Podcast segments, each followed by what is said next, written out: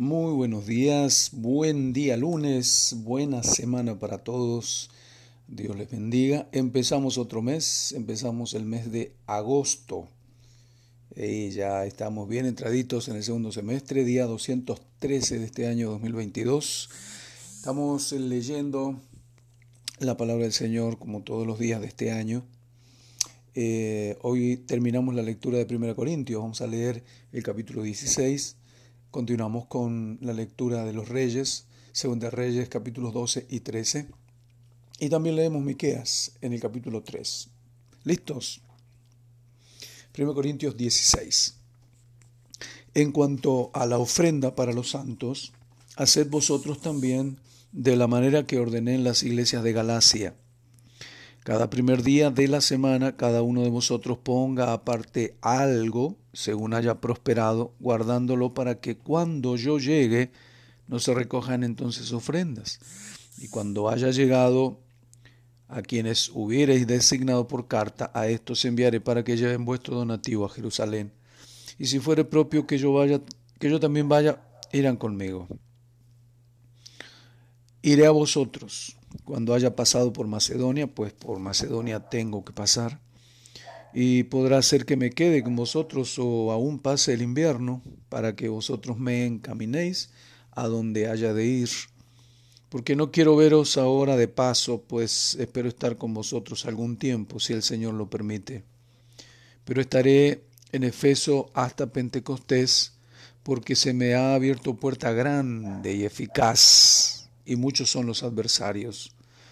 Y si llega Timoteo, mirad que esté con vosotros con tranquilidad, porque él hace la obra del Señor así como yo. Por tanto, nadie le tenga en poco, sino encaminadle en paz, para que venga a mí, porque le espero con los hermanos. Acerca del hermano Apolos, mucho le rogué que fuese a vosotros con los hermanos, mas de ninguna manera tuvo voluntad de ir por ahora, pero irá cuando tenga oportunidad.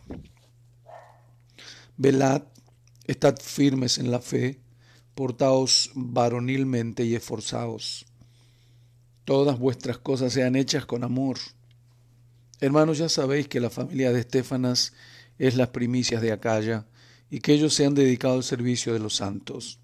Os ruego que os sujetéis a personas como ellos y a todos los que ayudan y trabajan me regocijo con la venida de Estefanas, de Fortunato y de Acaico, pues ellos han suplido vuestra ausencia, porque confortaron mi espíritu y el vuestro. Reconoced, pues, a tales personas. Miren qué lindo apoyo de Pablo a los líderes de la iglesia. ¿no? 19. Las iglesias de Asia os saludan. Aquila y Priscila, con la iglesia que está en su casa, os saludan mucho en el Señor.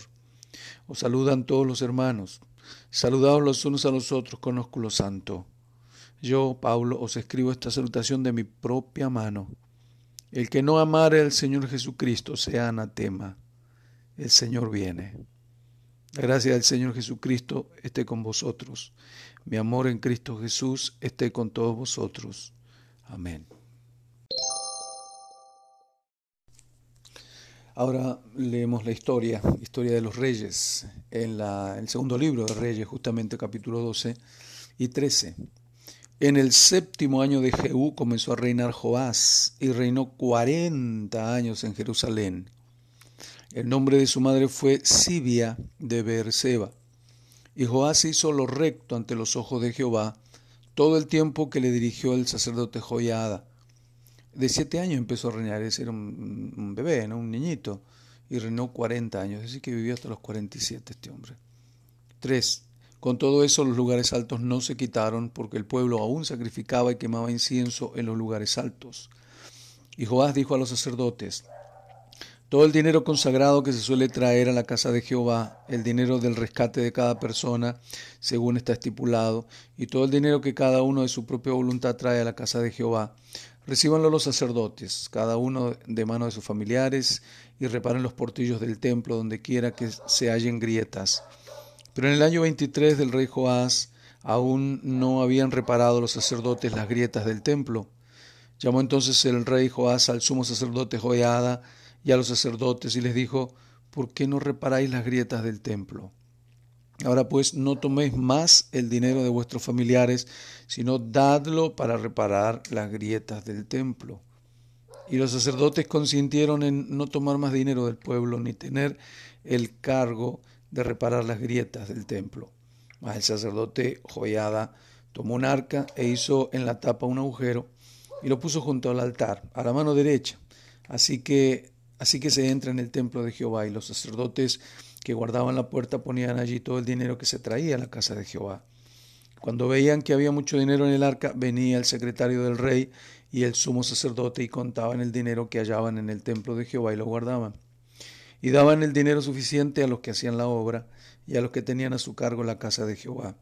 Y ellos lo gastaban en pagar a los carpinteros y maestros que reparaban la casa de Jehová, y, a los albañiles y canteros, y en comprar la madera y piedra de cantería para reparar las grietas de la casa de Jehová, y todo lo que se gastaba en la casa para, para repararla.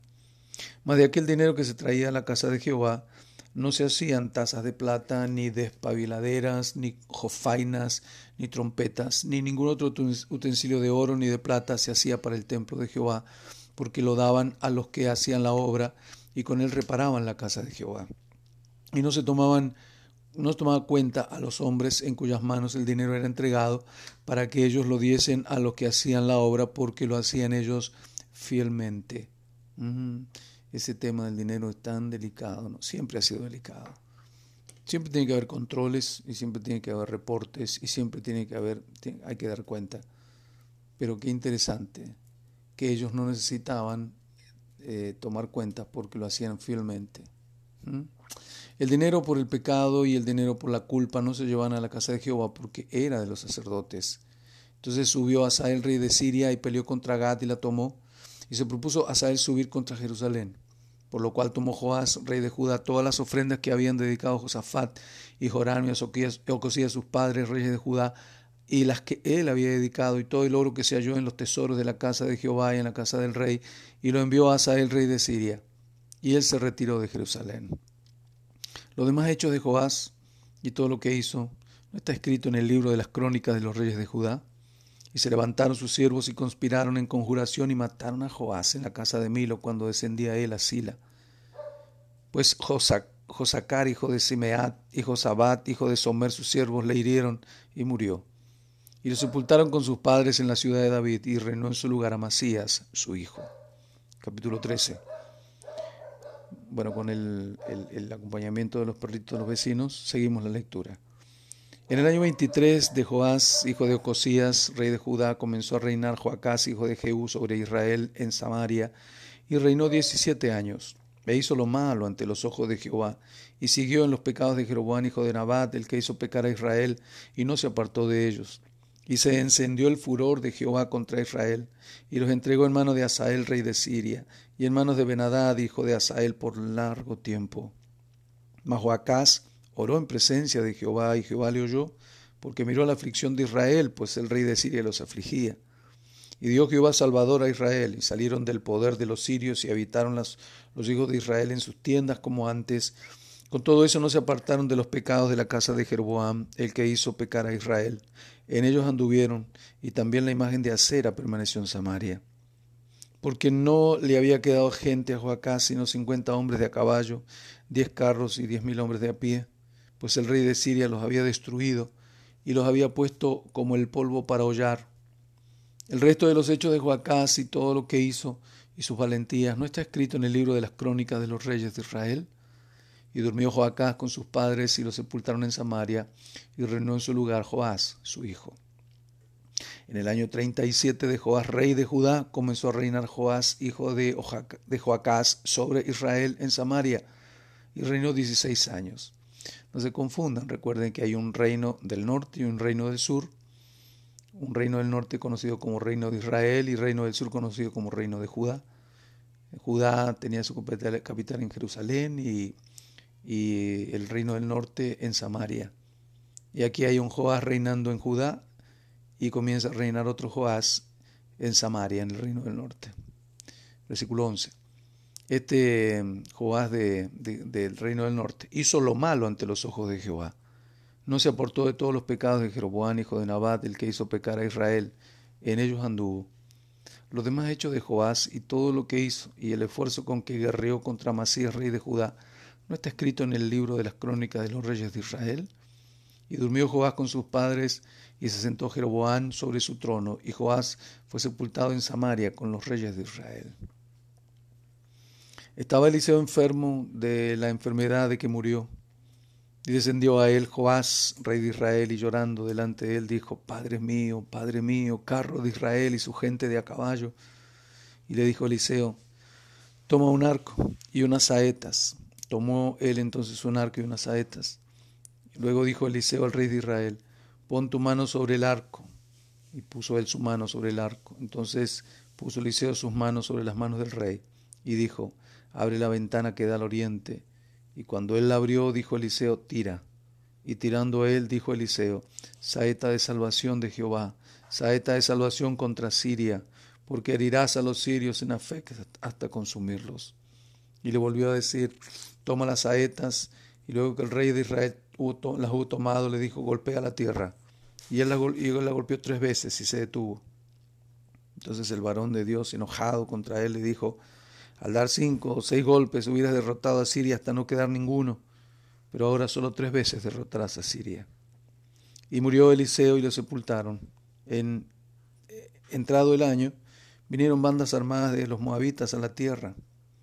Y aconteció que al sepultar unos a un hombre súbitamente vieron una banda armada y arrojaron el cadáver en el sepulcro de Eliseo.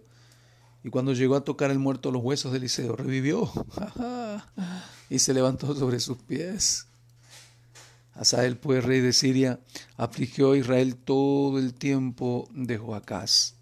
Mas Jehová tuvo misericordia de ellos y se compadeció de ellos y los miró a causa de su pacto con Abraham, Isaac y Jacob, y no quiso destruirlos ni echarlos de delante de su presencia hasta hoy.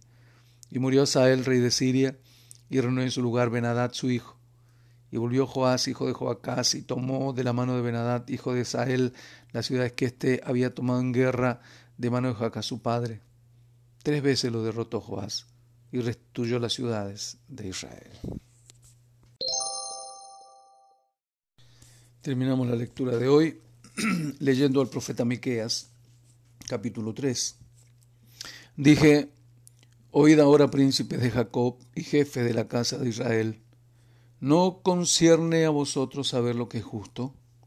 Vosotros que aborrecéis lo bueno y amáis lo malo, que le quitáis su piel y su carne de sobre los huesos, que coméis asimismo la carne de mi pueblo y los desolláis y, les desolláis su piel de sobre ellos y les quebrantáis los huesos y los rompéis como para el caldero y como carnes en olla.